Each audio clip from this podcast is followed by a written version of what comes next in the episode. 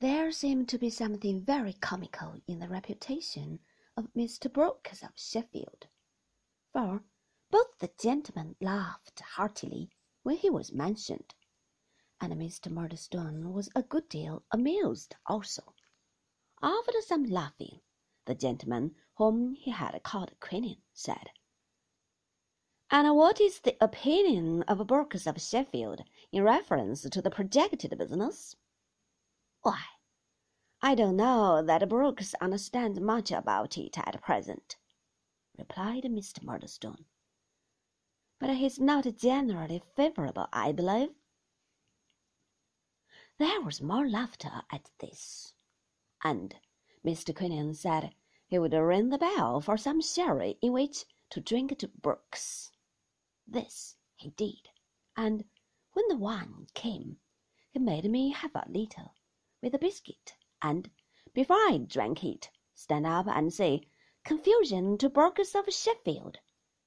The toast was received with great applause, and such hearty laughter that it made me laugh too, at which they laughed the more. In short, we quite enjoyed ourselves. We walked about on the cliff after that, and sat on the grass, and looked at things through a telescope. I could make out nothing myself when it was put to my eye, but I pretended I could, and then we came back to the hotel to an early dinner. All the time we were out, the two gentlemen smoked incessantly, which I thought, if I might judge from the smell of their rough coats, they must have been doing ever since the coats had first come home from the tailor's. I must not forget that we went on board the yacht, where they all three descended into the cabin and were busy with some papers.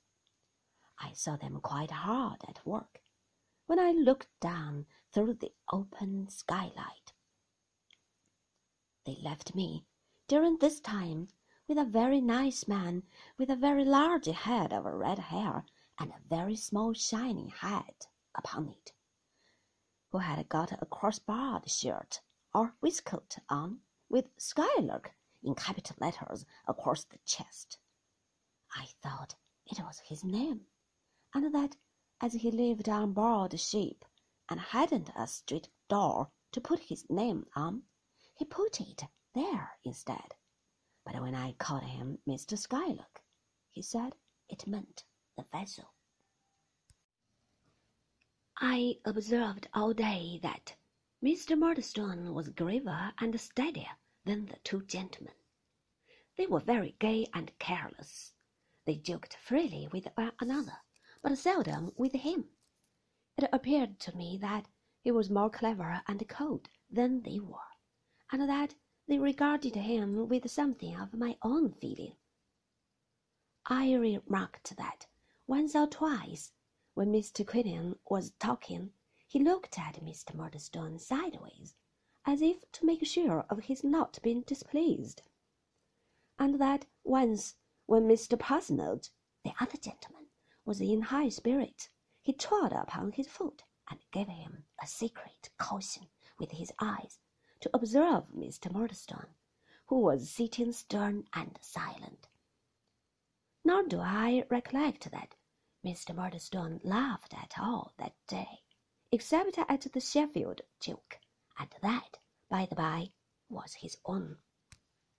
We went home early in the evening. It was a very fine evening and my mother and he had another stroll by the Sweetbriar, while I was sent in to get my tea. When he was gone, my mother asked me all about the day I had had and what they had said and done. I mentioned what they had said about her, and she laughed and told me they were impudent fellows who talked nonsense. But I knew it pleased her I knew it quite as well as I know it now.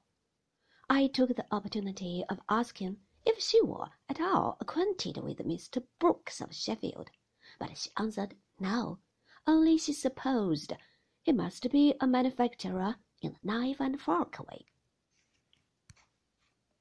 Can I say of her face, altered as I have reason to remember it, perished as I know it is, that it's gone, when here it comes before me at this instant, as distant as any face that I may choose to look on in a crowded street?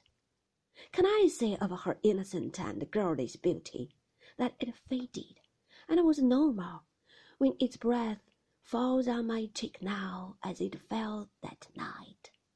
Can I say she ever changed when my remembrance brings her back to life, thus only, and truer to its loving youth than I have been, or man ever is, still hold fast what it cherished then?